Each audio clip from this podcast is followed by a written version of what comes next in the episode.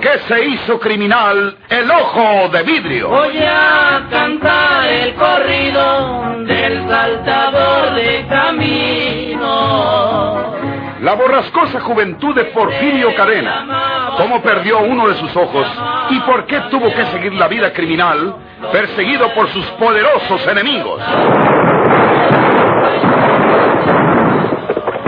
Una nueva serie campilana del escritor norteño, don Rosendo Ocaña.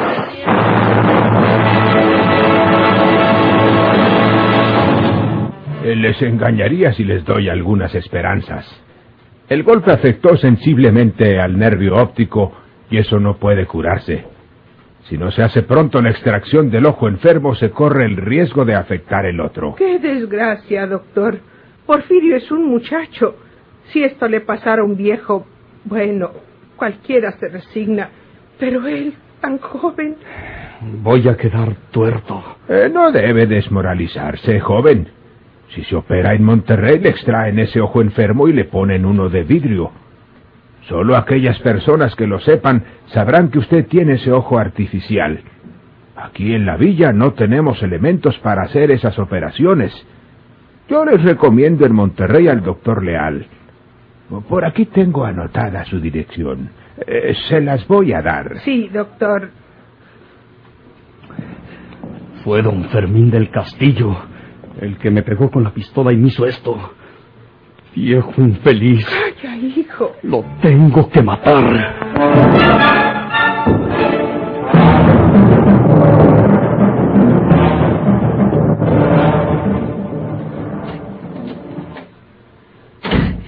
Bueno que ya vinieron. Ya está la comida. Vamos a ver si les gusta lo que les hice. ¿Qué pasó? ¿Qué les dijo el doctor? Nada, hija. El ojo no tiene remedio. ¿Qué? ¿No tiene remedio? Eso no puede ser. Vas a Monterrey, allá te curan, Porfirio. ¿Verdad, mamá? Sí, sí, voy a Monterrey para que me saquen el ojo y me pongan uno de vidrio. No. ¿Quién dijo eso? El médico de la villa, hija. Si no se hace la extracción pronto, puede perder el otro ojo.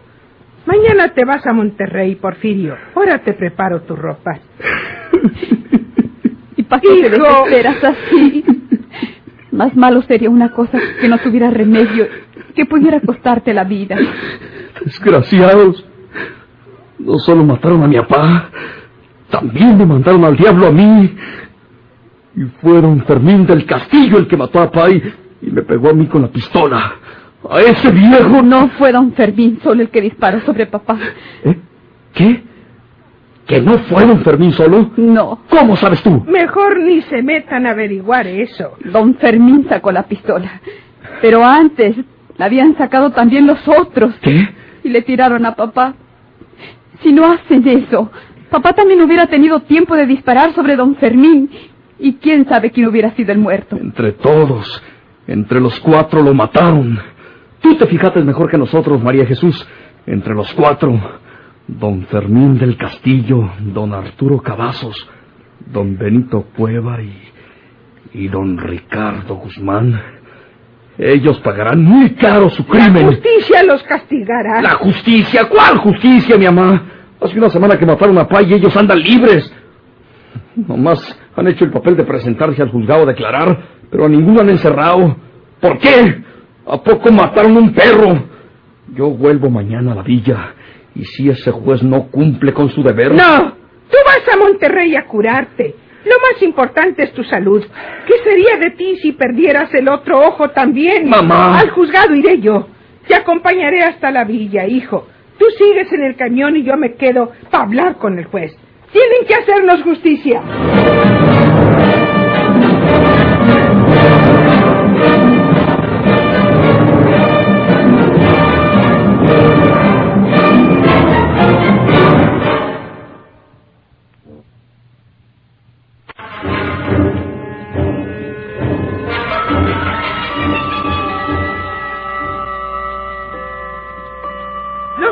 sacaron sus pistolas y dispararon sobre mi esposo hasta darle muerte, señor juez. Lo hubiéramos convertido en sedazo, doña Aurelia.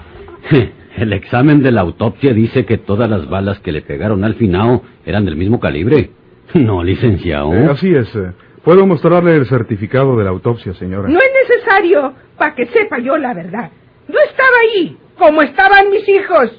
Delante de nosotros balacearon a Eusebio. Y no solo eso, golpearon a Porfirio. Y ahora el doctor dice que le tienen que sacar el ojo y ponerle uno de vidrio. Bueno, si no hay otro remedio, ¿qué se le hace? Le queda el otro para ver. No será, no, no será el primero ni el último que viva tuerto. Nadie se ha muerto porque pierde un ojo. Yo creo que nos vamos, señores. Yo tengo que hacer. ¿En qué quedamos, señor juez? Eh, señora. ¿Se queda usted tan tranquilo cuando estos señores se burlan de la memoria de su víctima? ¿Quién se está burlando, señora? No sea usted amante de hablar. ¿Quiere que nos pónganos a llorar? Eh, mire, doña Aurelia, no está bueno que usted diga que Eusebio, su marido, fue o es nuestra víctima. No tiene usted por qué andarlo diciendo. ¡No lo mataron ustedes! No, señora.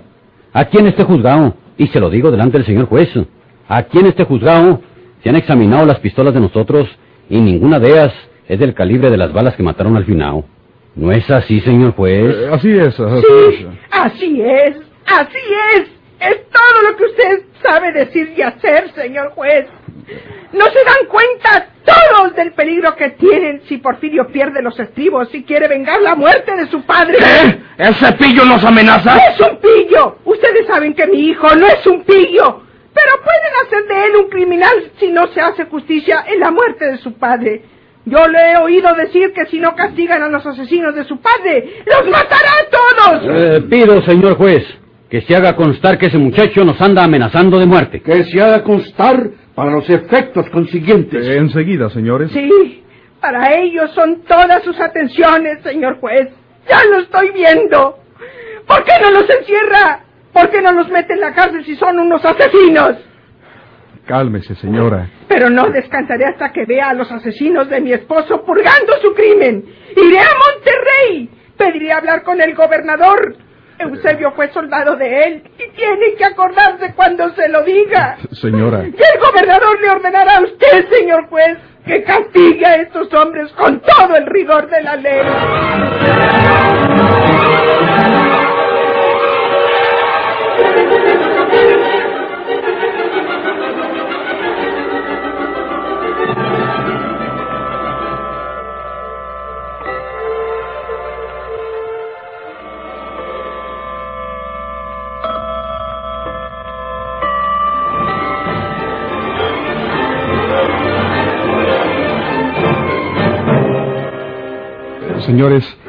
Yo les he ayudado en todo lo que he podido. Pero resulta que acabo de recibir este oficio del señor gobernador. Ustedes pueden leerlo. Dice que ha pasado un año y este juzgado no ha dictado ni una simple orden de aprehensión en el homicidio de Eusebio Cadena. Y todo se debe a que doña Aurelia, la viuda, cada rato se sube al camión y va a Monterrey a quejarse. La han visto haciendo largas antesalas en Palacio. A veces habla con el general ya cuando él va abandonando sus oficinas, pero le hace caso. Este oficio me alarma, francamente, señores. No se preocupe, licenciado. Hay que callarle la boca a esta vieja. ¿Desde cuándo debíamos haberlo hecho? No se apure, licenciado. El señor gobernador no le escribirá más a usted. Cuando esa mujer deje de hablar.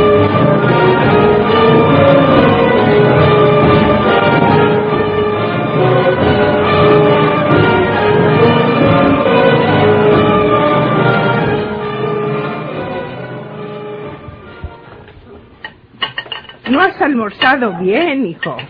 No masticaste la comida. No tengo hambre. ¿Ya te vas? Sí.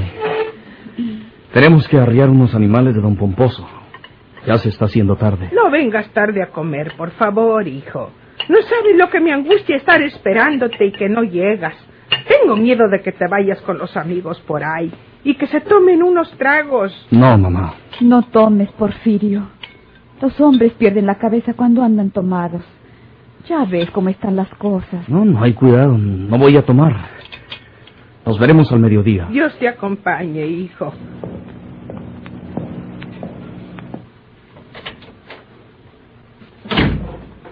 No me gusta esa actitud que ha tomado Porfirio. Le dice uno las cosas y no responde nada. Sí, está bueno, no hay cuidado. Todo lo que sabe contestar. Ni siquiera pasa la comida. Anoche apenas cenó y llora. Ahí está el almuerzo como se lo serviste. Es que trae algo. Yo sé bien lo que es. He procurado no tratar el asunto delante de él en todos estos días, pero sabe que no se ha hecho nada en el juzgado respecto al asunto de Eusebio. Hasta ahora lo he podido sujetar porque le aseguré que la última vez me dijo el general González que se iba a dirigir al alcalde de la villa y al juez para que movieran ese asunto. Pero han pasado los días y Porfirio se da cuenta de que no ha sabido nada. Ni habrá nunca, mamá. ¿Para qué nos hacemos ilusiones?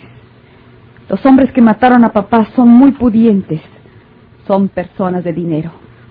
Nada podrán hacer en contra de ellos. Es mejor que Porfirio se olvide de todo eso. Si en la tierra no hay justicia, la justicia de Dios siempre existe. Algún día tendrán que rendirle cuentas a él. Espera, hija. Ahorita vengo. ¿Qué, mamá? Nada, ahorita vengo.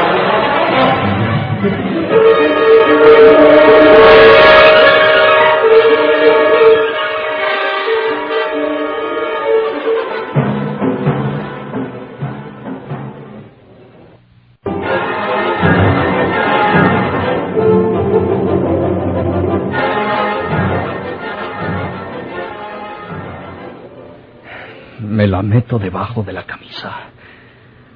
No sea que mi mamá esté afuera cuando salga.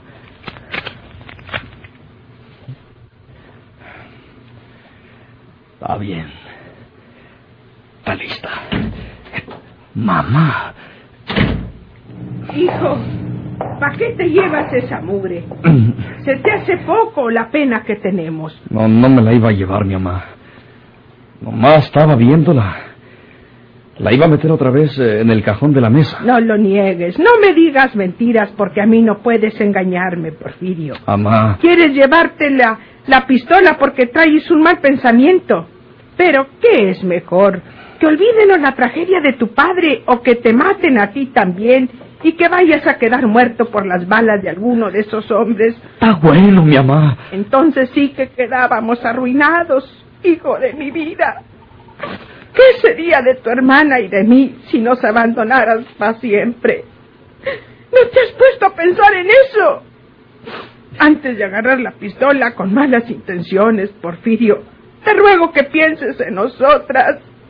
Que pienses que tienes una madre y una hermana y que tienes la obligación de mantenernos y que esa es la mejor acción que puedes hacer a la memoria de tu padre porque él nunca hubiera querido que su familia quedara pasando hambres o en la más negra miseria. Ah, ma, usted tiene mucha razón. Todo lo que dice usted es muy cierto. Yo quisiera seguir sus consejos siempre, pero, pero hay una cosa que, que se me hace que es más fuerte que yo, que es más fuerte que mi voluntad. Hijo. Y esa cosa que yo no puedo explicar, mi mamá, es el recuerdo de aquella noche aquí en nuestra casa el cadáver ensangrentado de mi papá, que lo sigo viendo, viendo como si ahorita fuera. Es el dolor de haberlo perdido para siempre en las manos de unos miserables. ¿Por qué te atormentas con esos pensamientos, hijo de mi alma? Cuando tengas más años conocerás la vida más de cerca y sabrás las crueldades que oculta y que todavía no has alcanzado a saborear o que apenas comienzas a saborear su amargura. Cuando tenga más años, mi mamá, entonces voy a emparejarme con los asesinos de mi padre para matarlos uno por uno. ¡Calla! Y le juro a usted que le he de traer sus cabezas. Hasta que no quede ni uno de ellos. ¡Te ordeno que calles, Porfirio! Mi mamá. Y te ordeno que no vuelvas a ocupar tus pensamientos con esas ideas de sangre y de muerte. ¡Te lo ordena tu madre. Está bueno, mi mamá, está bueno. Ahí está la pistola. Que sigan esos asesinos paseándose y burlándose de la memoria de mi padre.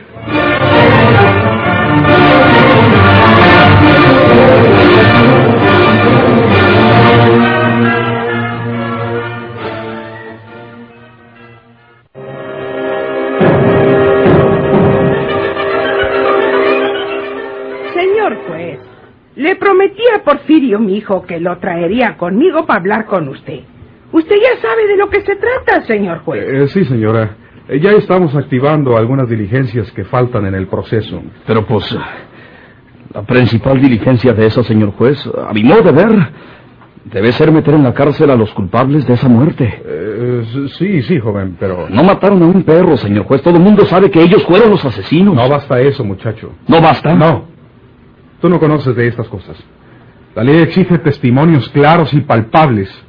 Y los administradores de la justicia tenemos que apegarnos a la ley. Pues son muchas palabras y pocos hechos, señor juez. ¿Por qué no confiesa usted la verdad de lo que está pasando? ¿Qué quieres decir, muchacho? Usted lo sabe. ¡Hija! No te voy a permitir que pongas en tela de duda mi rectitud, muchacho. ¿Rectitud? ¡Vaya, hijo! ¿De cuál rectitud habla usted, señor juez? Hace apenas unas cuantas semanas que cuatro hombres armados mataron a mi padre. Lo asesinaron en su misma casa, delante de su familia, delante de nosotros. Esos asesinos se pasean por todas partes.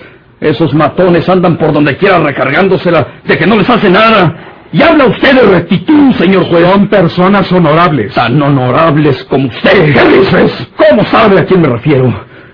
Qué bien nos conoce. ¡Vámonos, hijo! Sí, señora, es mejor que se lo lleve. Y le voy a hacer el gusto, señor juez, porque aquí se usan las palabras. Y a mí me gustan los hechos. Y la próxima vez que venga por aquí, no será para irme a Ancina como ahora. Vámonos, mi amor. Sí. Buenas tardes. Buenas tardes.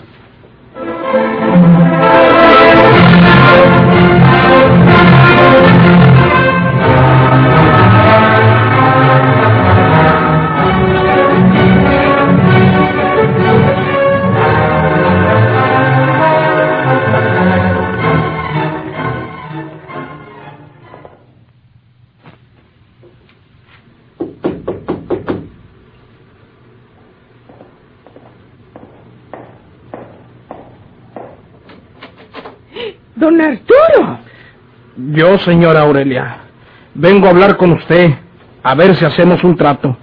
Si ustedes nos dejan en paz por lo del Pinao, su esposo, nosotros no les cobramos lo que nos quedó debiendo Eusebio. Aquí está el papel. Pero si Eusebio no lo firmó. No, ¿cómo no? Aquí tiene usted la firma de Eusebio. No nos pagan este dinero ni con todo lo que tienen. Dios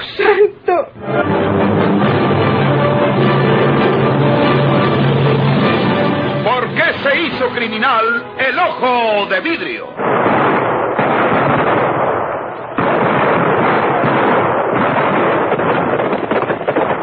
Muchas gracias por su atención. Sigan escuchando los vibrantes capítulos de esta nueva serie rural. ¿Por qué se hizo criminal el ojo de vidrio? Se disfrazaba de arriero para asaltar los poblados, burlándose el gobierno mataba a muchos soldados, nomás blanqueaban los cerros de puros fincal